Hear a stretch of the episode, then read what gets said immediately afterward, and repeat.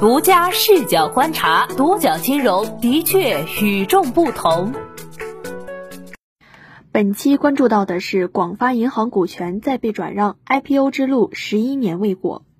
全国十二家股份行中，广发银行是唯二未上市的银行之一。作为特例，广发银行有亮点也有痛点。近年来，总资产保持稳定增长，已经超三亿大关，资产质量也向好发展。不良贷款率、拨备覆盖率均保持好水平，不过内控管理尚有不足，如贷款业务违规、授信管理不尽职等。此外，股权变更也是广发银行面临的问题之一。近日，广发银行股权被挂上北京产权交易所，若此次交易成功，年内广发银行将出现二次股权变更，这是否让广发银行本就曲折的上市之路雪上加霜呢？据北京产权交易所官网显示，十月二十日，中航投资控股有限公司拟清仓所持广发银行七点六二亿股股份，占占该行总股本的百分之三点五。该笔股权的转让底价为六十八点六七亿元。据公布的股权结构看，中航投资为广发银行第七大股东，此次转让股份为二零一八年时，中航投资参与广发银行增值扩股所得。彼时，中行投资以不超过五十三亿元资金认购了广发银行七点六二亿股股份，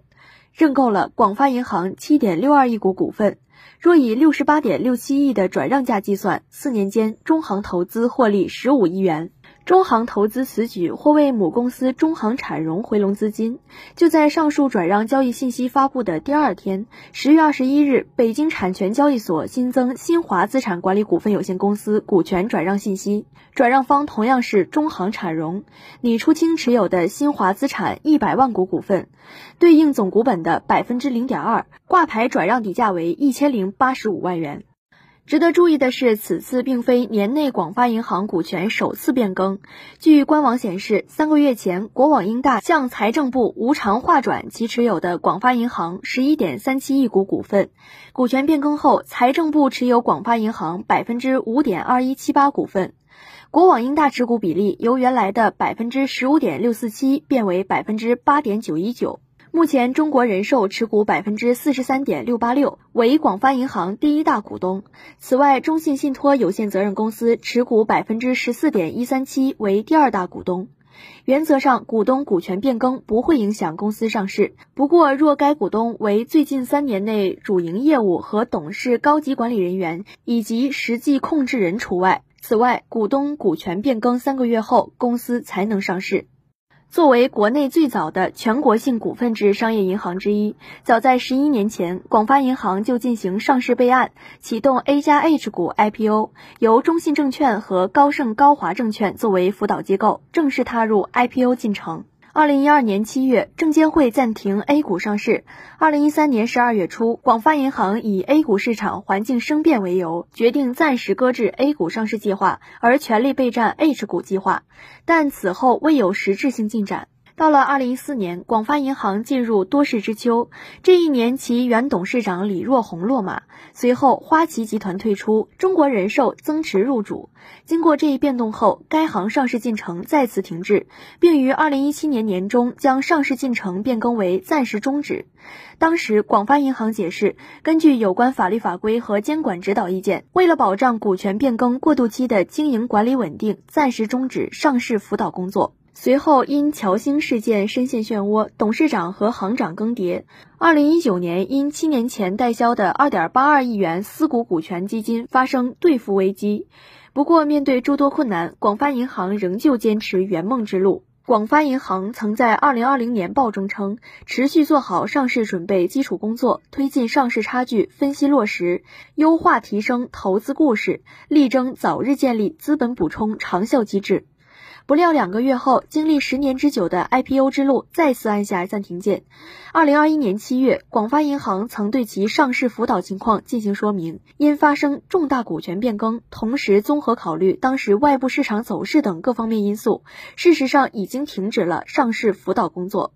不过，广发银行坚持上市之心始终未变。二零二一年报中称，不断提高资产负债管理能力，平衡流动性、安全性、效益性，积极做好上市筹备准备工作，提升市场投资价值。截至目前，国内十二家股份制商业银行中，仅有广发银行和恒丰银行至今仍没有实现 IPO。年三十四岁的广发银行，耗时三分之一的岁月，还是没能走进资本市场。据中国人寿二零二二半年报显示，二零二二上半年，广发银行总资产达三点三八万亿元，同比增加百分之六点三七，实现营收三百七十六点六五亿元，同比增加百分之一点七七，实现净利润九十三点一六亿元，同比下降百分之七点零七。此外，广发银行资产质量有所提升。二零二一年末，广发银行不良贷款率为百分之一点四一，较年初下降百分之零点一四；拨备覆盖率为百分之一百八十六点二七，较年初上升百分之七点六五。